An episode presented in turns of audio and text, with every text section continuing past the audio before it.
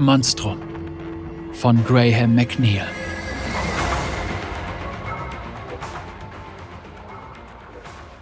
Unter der Erdoberfläche ist Licht, wenn man weiß, wo man suchen muss. Wenn man weiß, wie man suchen muss. Ich brauche kein Licht, um etwas zu sehen, nicht mehr.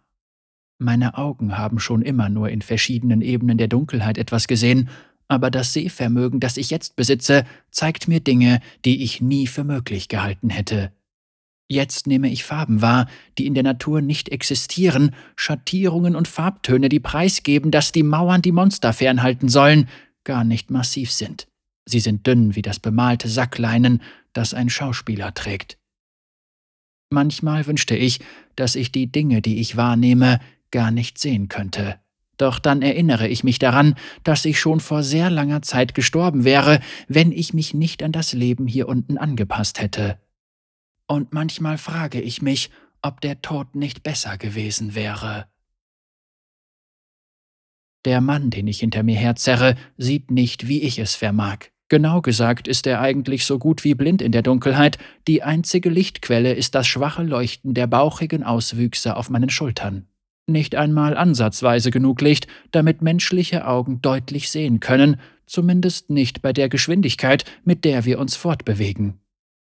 Er ist verängstigt und stolpert bei jedem Schritt. Hier unten ist er nichts, doch an der Oberfläche ist er ein Anführer, der Hetman einer Wüstensiedlung.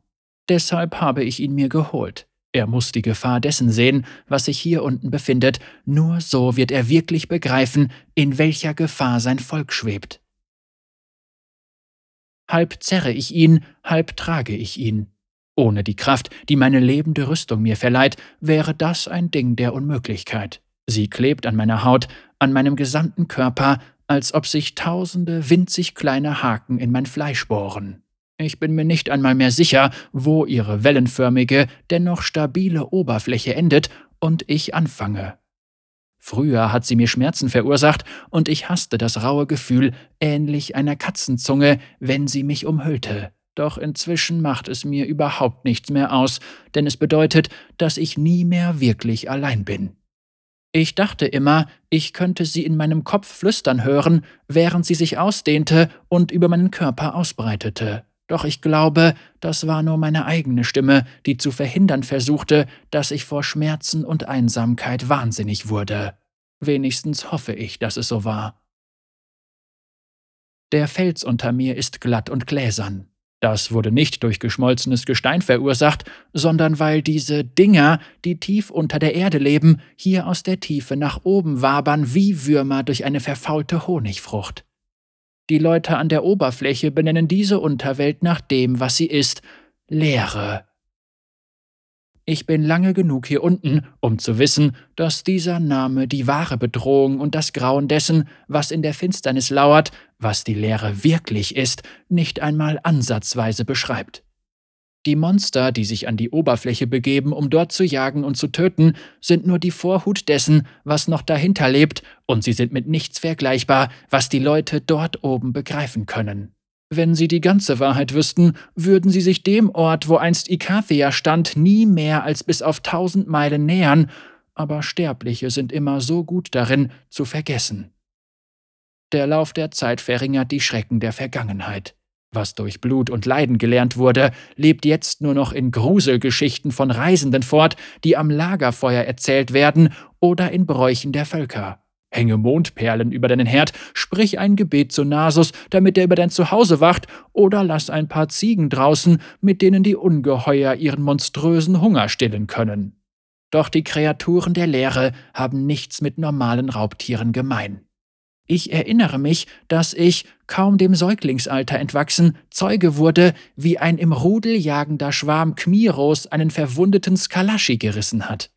Ich heulte mir die Augen aus, aber ich hasste die Kmiros nicht dafür, dass sie den sanften Riesen getötet hatten. Das war nur ihre Natur. Die Kreaturen an der Oberfläche töten, um zu essen. Sie sind hungrig, nicht bösartig. Die leeren Geborenen hingegen töten dich einfach nur, weil du am Leben bist.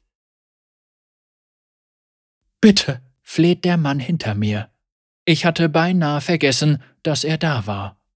Bitte, lass mich gehen. Er stößt ein gequältes Schluchzen aus, als ich stehen bleibe und ihn fest gegen die Wand drücke. Ich weiß nicht, ob er glaubt, dass ich ihn töten oder gehen lassen werde. Ein violettes Leuchten breitet sich um meine Hände aus, funkelnde Klingen aus tödlichem Licht. Ihr plötzliches Auftauchen verändert mein Sichtvermögen, und ich sehe die strahlenden Fäden der Magie in seinem Blut, während dieses seinen Körper durchfließt. Hauchdünne Fäden davon steigen mit jedem panikerfüllten Atemzug und mit jeder Träne, die ihm über die Wangen rollt, in die Luft auf. Sie sind schwach, kaum wahrnehmbar, aber die Räuber der Leere werden sie spüren und angezogen werden, wie die Sandfliegen vom Dung. Meine rüstungsbewehrte Haut will sich an ihm laben, und ich zucke zurück, als mir klar wird, dass ein Teil von mir das auch will. Er ist schwach, wie alle von der Oberfläche. Es wäre ein Akt der Gnade, einfach meine Lichtklingen in seinen Körper zu stoßen, statt seine Seele von den Monstern der Tiefe annihilieren zu lassen. Nein, ich beschütze die Menschen von der Oberfläche. Deshalb bin ich das Mädchen, das zurückgekommen ist. Ich verdränge das mörderische Verlangen des Anzugs und das Leuchten an meinen steif durchgedrückten Fingern verblasst.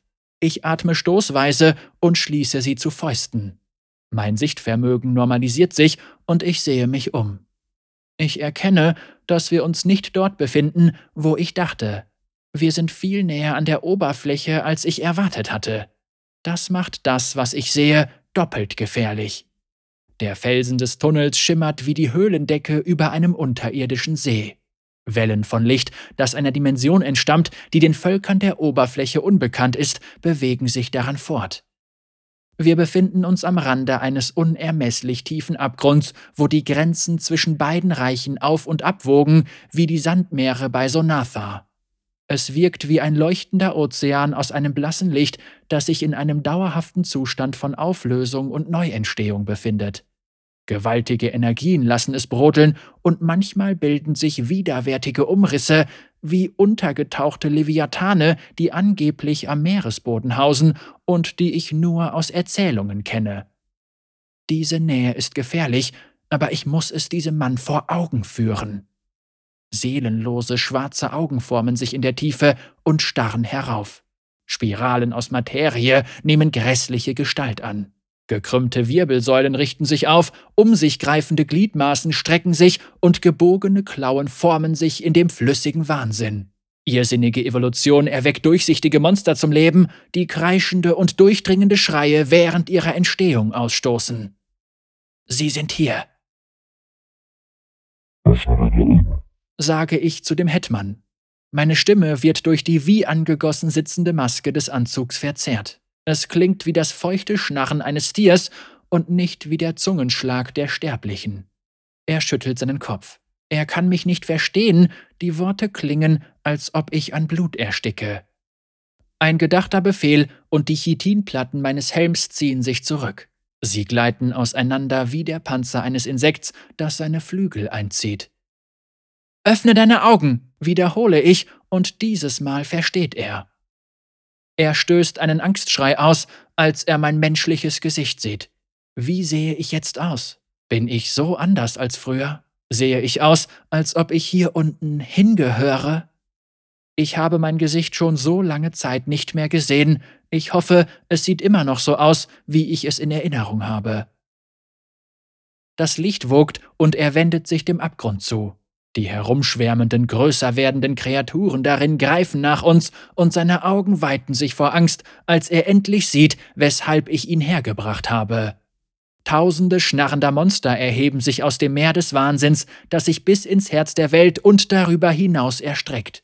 Ich weiß nicht, was es wirklich ist oder wo es herkommt, ich weiß nur, dass es eine endlose Horde scheußlicher Albträume hervorbringt, die sich mit ihren Klauen durch den Fels hindurch an die Oberfläche graben und das unstillbare Verlangen haben, zu töten und die Welt dort oben zu vernichten. Wie eine Flut steigen sie immer höher, und ich bin die Einzige, die sie aufhalten kann. Ich beuge mich dicht zu dem Mann herunter und frage, Siehst du sie? Verstehst du es jetzt? Er nickt voller Entsetzen und ich lasse ihn los.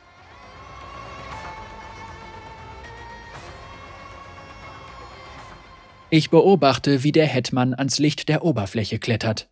Dann drehe ich mich um, als ich hinter mir das Kratzen von Krallen auf dem Fels höre. Arme, die es in der Natur so nie geben würde, haken sich am Rand des Abgrunds ein und zerren ein monströses Grauen aus knirschenden Rüstungsplatten, hervorstechender Knochen und Fleisch mit der Färbung einer Totgeburt hinauf. Es ist immer noch feucht von seiner Ankunft in dieser Welt und glitzert, doch in den schwarzen Augen, die sich im oberen Teil des Panzers zuckend öffnen, blitzt grenzenlose Bosheit. Klingenförmige Extremitäten entfalten sich aus seinem fahlen Bauch und ein lippenloses Maul wird oberhalb seiner Kehle aufgerissen. Der breite Riss ist gespickt mit glänzend weißen Zähnen und zähflüssigem Schleim. Weitere folgen ihm. Sie sind kleiner, aber nicht weniger bösartig. Ihre Anwesenheit genügt, um die Luft zu verzerren, und Fasern sich auflösender Materie steigt wie schwarzer Rauch von dem Fels unter ihren Klauen auf. Der Gestank ihrer Nähe ist entsetzlich und glühende Hitze breitet sich in meinem Körper aus. Die Reaktion auf die Bedrohung lässt meine Glieder erstarken. Früher habe ich gegen solche Instinkte angekämpft, doch jetzt verstehe ich, dass sie mich am Leben erhalten haben und es mir erlauben, mich zu wehren. Die Schutzmaske senkt sich wieder über mein Gesicht. Mein Sichtvermögen verändert sich erneut. Dieser Übergang war früher unangenehm gewesen, doch jetzt ist er mir willkommen. Ich sehe im Licht, im Leben und die Schwächen meiner Beute. Ich bin wie der Räuber.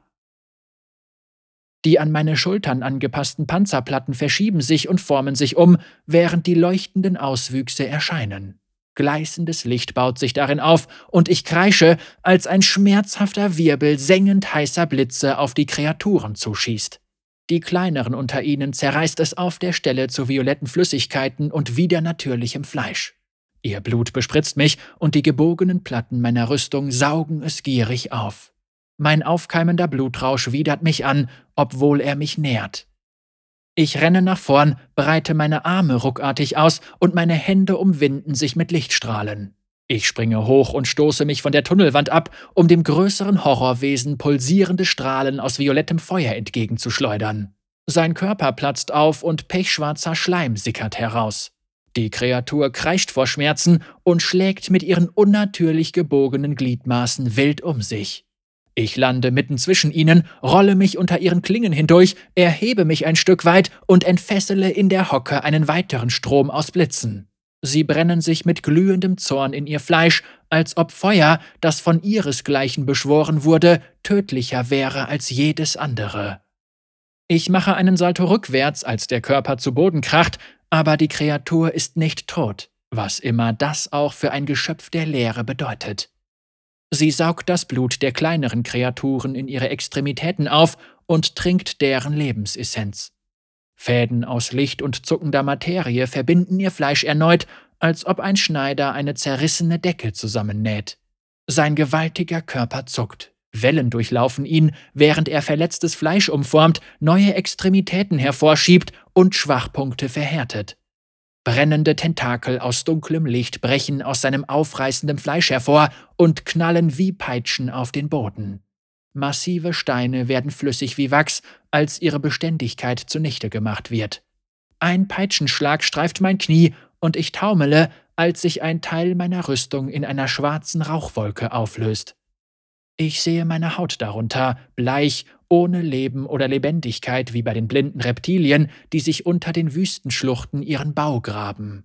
Es macht mich krank, das zu sehen, aber ich weiß nicht, ob es daran liegt, dass das Fleisch tot aussieht oder daran, dass es mich daran erinnert, wie es früher aussah. Der Gedanke hat mich verlangsamt. Nur für einen kurzen Moment, aber das war genug. Die Begleiter der Leere und die Jäger schwärmen auf mich los. Eine Kreatur, die fast doppelt so groß ist wie ich, reißt mich von den Füßen. Ihre Klauen zerren an meiner Brust, ihre Zähne schnappen zu und schließen sich um meinen Kopf. Die Zähne graben tiefe Furchen in meine Gesichtspanzerung, und ich sehe hinunter in ihren sich öffnenden und schließenden Schlund voller Zähne, während die Zunge ihres Saugrüssels nach einem Weg hineinsucht. Ich ramme meine Fäuste gegen ihren Körper, und ein Wirbelsturm aus violettem Feuer fährt in ihren Körper, bis dieser nichts mehr aufnehmen kann. Er explodiert in einer Flut aus Knorpel und widernatürlichem Fleisch, und mein Anzug labt sich an den freigesetzten Energien ihres Todes. Klauen und Zähne schlagen und beißen. Ich rolle mich zur Seite und lasse weitere violette Flammen aus meinen Händen schlagen. Dann springe ich auf und entwinde mich den Angriffen. Ihre Anzahl allein genügt, um ihnen einen Vorteil zu verschaffen, und immer mehr Kreaturen schwärmen über die Kante des Abgrunds. Eine kochende Flutwelle aus organischen Panzern, Klauen und Raserei, die mich schnell überwältigen wird. Die Auswüchse meiner Schultern explodieren mit immer mächtiger werdenden Strömen aus tödlichem Feuer, aber es wird nicht reichen, um sie aufzuhalten. Ich weiß nicht, ob die Leere in der Lage ist, Hass zu empfinden, aber ich spüre, dass diese Monster mich hassen. Sie sehen mich als etwas aus ihrer Welt, aber auch als etwas, das sie vernichten müssen. Ich frage mich, ob ihre Wahrnehmung von mir sich deutlich von derjenigen der Leute da oben unterscheidet. Sie umzingeln mich, und ich erinnere mich an den Skalaschi, den die Kmiros gerissen hatten, aber ich bin kein Beutetier, ich kann mich wehren. Ich wirbele auf dem Absatz herum und ziehe mit meinen Fäusten einen Kreis aus violettem Feuer um mich herum. Seine Kraft drängt sie zurück und gibt mir Luft zum Atmen. Ich sehe einen Weg und ergreife die Gelegenheit beim Schopf. Ich winde mich zwischen ihnen hindurch und hinterlasse eine Spur aus zerfetzten Körpern. Meine Geschwindigkeit ist unfassbar. Ich sehe, wie sich die Kreaturen um mich herum wie benommen bewegen. Sie können nicht mit mir mithalten, und ich töte sie mit jedem Feuerstoß, der auf sie einprasselt, und jedem Schlag meiner mit Feuerklingen bewehrten Hände. Dann habe ich mich befreit. Ich wende mich um und renne vom Abgrund weg. Nicht so schnell, dass ich sie abhängen würde, aber schnell genug, um einen Vorsprung zu behalten.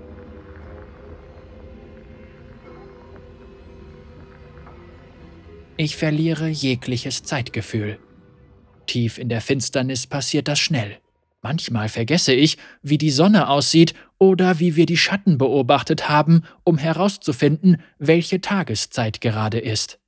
Dass jemand, der in den sengenden Sanden geboren wurde, die Sonne vergessen konnte, bringt mich fast zum Weinen. Ich habe Erinnerungen daran, wie ihr gleißendes Licht auf Wasser reflektiert, an ein goldenes Auge am Himmel und wie willkommene Wärme mit jedem Atemzug meine Brust erfüllte. Doch sie fühlen sich nicht so an, als ob sie zu mir gehören. Es ist, als ob ich mich an etwas erinnere, das jemand anders mir erzählt hat und nicht daran, was ich selbst gekannt oder gespürt hatte. Ich verdränge die Erinnerungen. Sie sorgen nur für Ablenkung, die mich verlangsamen und somit für meinen Tod sorgen wird, aber ich kann nicht anders. Mein Kern, der Teil von mir, der immer noch ein kleines Mädchen ist, zeigt mir weiter diese Dinge und versucht ständig, mir ins Gedächtnis zu rufen, wer ich früher war. Die Kreaturen aus dem Abgrund jagen immer noch hinter mir her und füllen die Tunnel hinter mir mit ihrem Kreischen und ihren klauenbewehrten Körpern. Ich habe sie von der Stelle, an der ich den Hetman freigelassen habe, weggeführt und sie tiefer in die Wüste gelockt, auf das verlorene Land zu, aus dem sie kamen. Ich habe das schon früher viele Male getan, und es wird auch nicht das letzte Mal sein. Ich kämpfe und renne und lasse nicht zu, dass sie mich umzingeln. Es ist ein Tanz, ein niemals enden wollender Tanz. Ihr Hunger ist spürbar. Ich habe so viele von ihnen getötet, aber es gibt immer noch mehr. Ich versuche, nicht über ihre schier endlose Zahl nachzudenken. Zu viel Nachdenken raubt mir den Kampfeswillen, und das darf ich nicht zulassen, nicht solange es immer noch Leute in der Welt da oben gibt, an denen mir etwas liegt. Wie die Sonne entschwinden ihre Namen und Gesichter immer mehr, aber ich weiß, sie sind immer noch dort oben.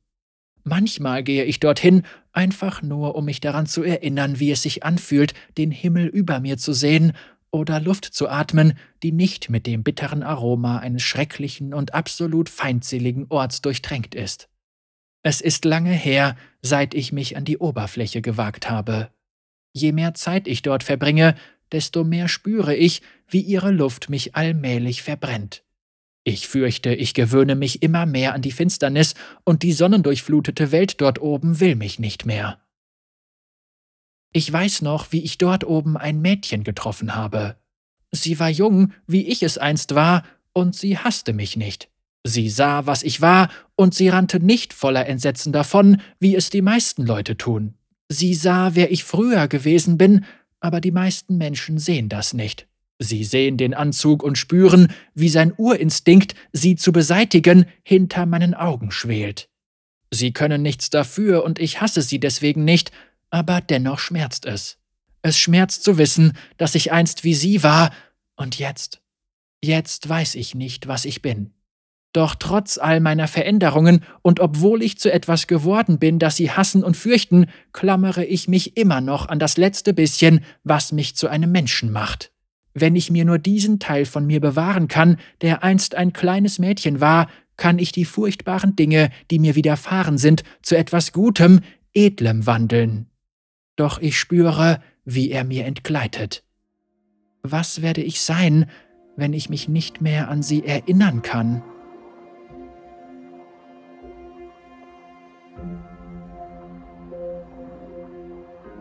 Eine Veränderung findet mit den leeren Kreaturen statt. Ich spüre sie fast sofort. Ihr Vorsatz nimmt eine Wendung. Es ist schwer zu erfassen, was genau sich verändert hat, aber es ist klar, dass sich ihre Jagd auf mich verlagert hat. Ich interessiere sie nicht länger, als ob sie ein besseres Ziel für ihren unbändigen Zerstörungsdrang gefunden hätten. Ein furchtbarer Verdacht beschleicht mich, und ich stürme vor den Kreaturen hinter mir davon. Meine Rüstung macht mich schneller, als sie es sind, und ich bewege mich durch die Tunnel wie ein Geist. Dabei folge ich gewundenen Pfaden, die nur ich kenne. Ich spüre die Verbissenheit der Verfolgungsjagd schwinden, während ich einen Bogen schlage und wieder an die Oberfläche klettere. Dort spüre ich die heiße Anspannung der Welt an der Oberfläche.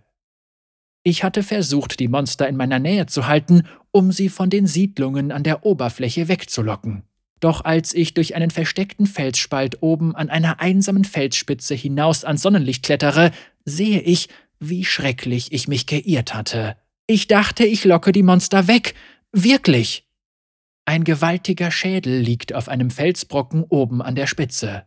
Er stellt eine Art Markierung dar. Es ist eine Warnung, ein Zeichen dafür, dass dieses Land nicht sicher ist. Ich weiß, dass er das ist, denn ich selbst habe ihn dorthin gelegt. Mit einem Fuß auf dem Schädel sehe ich hinab auf eine Siedlung voller Menschen. Mein Helm entblößt mein Gesicht und ich sehe mit meinen eigenen Augen. Unter mir gibt es saubere und ordentliche Straßen, die zwischen stabilen Gebäuden aus sonnengetrockneten Ziegeln verlaufen.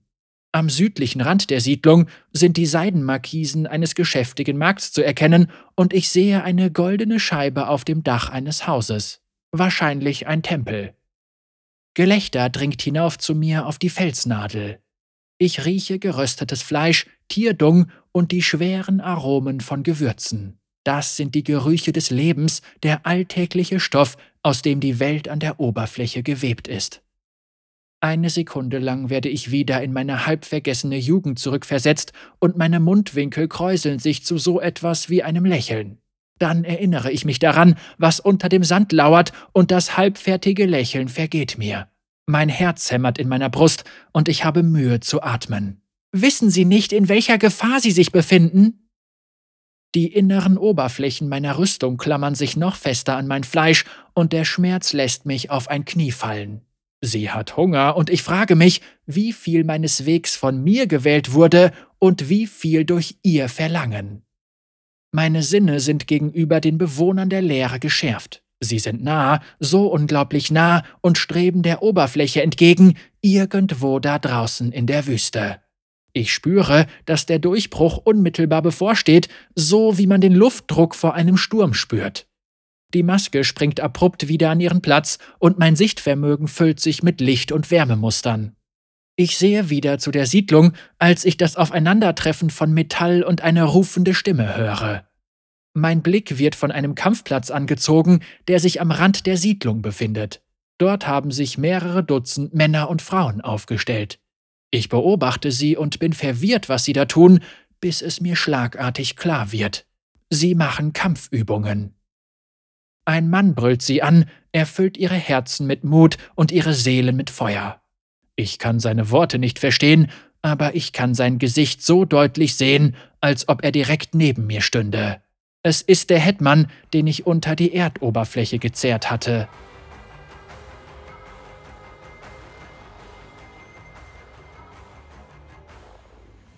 Ich springe auf meinem Weg hinunter in die Siedlung von Stein zu Stein.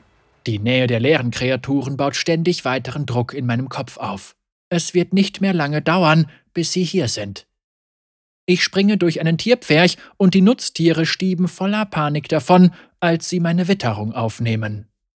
Zunächst bemerken die Einwohner der Siedlung mich nicht. Dann höre ich, wie alarmierte Rufe sich ausbreiten, als sie meine rüstungsbewehrte Gestalt in ihrer Mitte sehen. Ich steuere direkt auf den Hetman zu und spüre bereits, wie der Zorn durch meine Adern pulsiert. Ich habe es ihm gezeigt. Warum hört er nicht auf mich? Ich habe ihn mitgenommen, damit er das Grauen aus der Tiefe sehen kann. Ich wollte, dass er das Entsetzen über ihre Existenz spürt und dieses Entsetzen zu seinem Volk trägt. Doch ich habe nur seine Entschlossenheit bestärkt, den Kampf aufzunehmen. Jede Person, die hier stirbt, wird meine Schuld sein.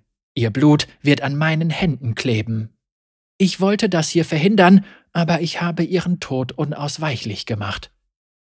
Männer und Frauen rennen vor mir davon und sind trotz der Waffen, die sie tragen, völlig verängstigt. Die Gesichtszüge des Hetmans werden hart.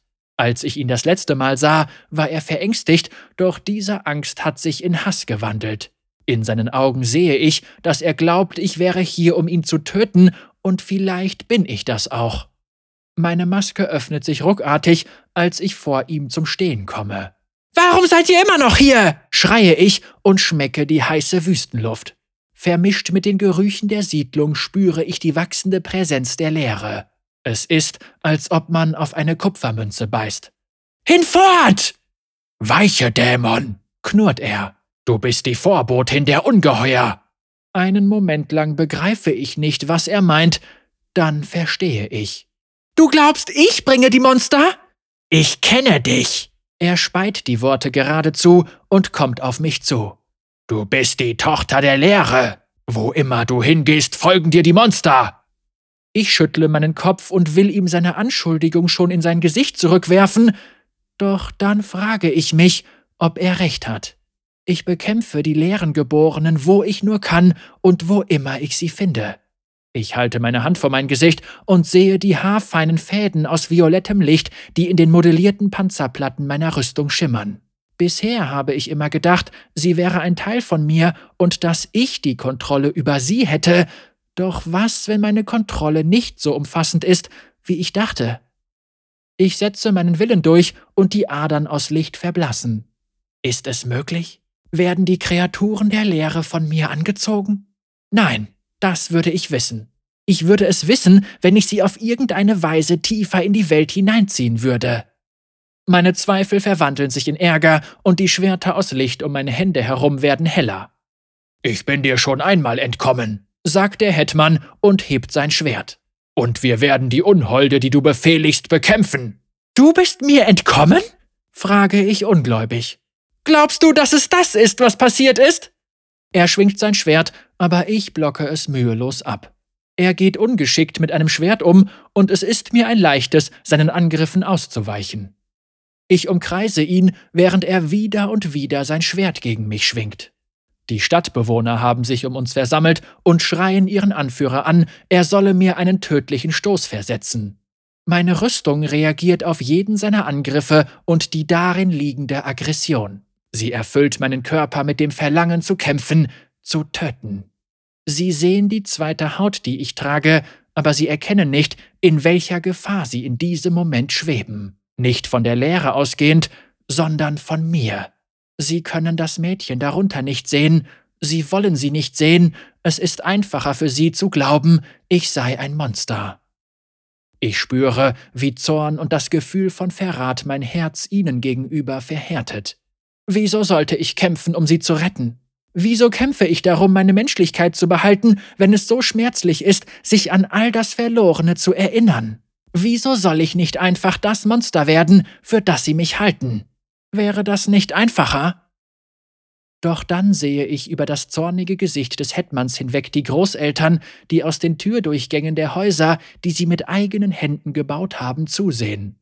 Ich sehe die jungen Mütter, die ihre Neugeborenen fest an ihre Brust gedrückt halten, und darüber hinaus sehe ich die tausenden tagtäglichen Zeichen der Liebe und die kleinen Akte der Nächstenliebe, die immer wieder in der Welt unbemerkt bleiben. Deshalb bekämpfe ich die Monster. Ich stehe für die Menschen auf, die nicht stehen können, denn es gibt niemanden, der so wie ich kämpfen kann. Denn wenn ich nicht für sie aufstehe, wer wird es dann tun? Und was bliebe dann von dem Mädchen, das zurückgekommen ist, wenn ich es nicht tue? Doch jeder Krieg erfordert Opfer. Ich habe bereits so viele erbracht, und ich weiß jetzt, dass ich noch eins erbringen muss. Dieses Mal werde nicht ich es sein, der den Blutzoll bezahlt, aber ich werde ihn trotzdem tragen müssen. Ich beschreibe einen vollständigen Kreis. Alle sehen zu dem Hetman. Er ist ihre Kraft, der einzige Grund, weshalb sie immer noch hier sind. Er hat ihre Herzen mit Mut und Kampfeswillen gegen einen Feind erfüllt, den sie nicht bekämpfen können, mit dem man nicht verhandeln kann und der mit jedem Leben, das er verschlingt, stärker wird. Es gibt nur einen Weg, dies hier zu beenden, ohne dass alle sterben. Ich blocke noch einen seiner ungeschickten Hiebe ab, und als sein Schwert nach außen schwingt, wirbele ich in seine Deckung hinein, um meine Fäuste mit den Lichtklingen gegen seine Brust zu hämmern. Sengende Energie ergießt sich in ihn hinein und füllt sein Blut mit Licht. Jede seiner Adern, Nervenenden und Knochen brennt einen Moment vor glühender Hitze, bevor sein Körper explodiert. Es ist grässlich, aber ich kann jetzt nicht mehr aufhören. Ich spüre die Nähe der Leere wie einen schrecklichen Schmerz, der mir die Eingeweide verdreht. Die Konsistenz der Luft verändert sich plötzlich, und ich weiß, dass die Leere in die Oberwelt aufgestiegen ist. Sie befindet sich an der Oberfläche und ist jetzt auf dem Weg hierher. Ich wende mich von der geschmolzenen, sich auflösenden Hülle des Hetmans ab. Sein Körper stürzt in den Sand und ist kaum noch als etwas Menschliches zu erkennen. Die Leute stieben entsetzt davon, als meine Schulterauswüchse hervorgleiten und sich mit tödlichem Licht füllen. Ich spüre, wie sich feuriger Druck in mir aufbaut und nach Entladung lechzt. Ich entfessle eine Salve wirbelnden Lichts und verwandle ein verlassenes Getreidelager in brennende Trümmer. Brennendes Saatgut und Körbe ergießen sich aus der Ruine. Mit weiteren Blitzschlägen mache ich den Markt dem Erdboden gleich, und die Seidenmarkisen heben sich in die Lüfte wie brennende Segel eines Sandseglers, die in Brand gesetzt werden. Violettweiße Flammenzungen fahren durch die Siedlung und explodieren mit verheerender Wirkung. Menschen rennen schreiend davon, während ich ihre Häuser zerstöre. Sie glauben, ich versuche sie zu töten und dass ich das alles tue, weil ich zu einem Monstrum geworden bin, aber das stimmt einfach nicht. Ich zerstöre lediglich Gebäude, von denen ich aufgrund meiner Helmsicht weiß, dass sie leer sind. Ich reiße unbemannte Mauern und Barrikaden ein, alles, das ihnen Hoffnung geben könnte, sie hätten eine Chance gegen die Leere. Ich versuche nicht, sie zu töten, ich will doch nur, dass sie fliehen.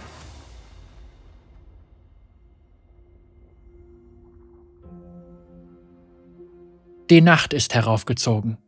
Ich habe einen Fuß auf den Schädel gestellt, den ich als Warnsignal hinterlassen hatte, und beobachte von der Felsnadel aus die brennende Siedlung. Die Horde Lehrengeborener klettert mit schnappenden Mäulern, unförmigen Extremitäten und unmenschlichen Gestalten auf mich zu. Es klingt, als ob ein Schwarm gefräßiger Insekten eine Ernte verschlingt.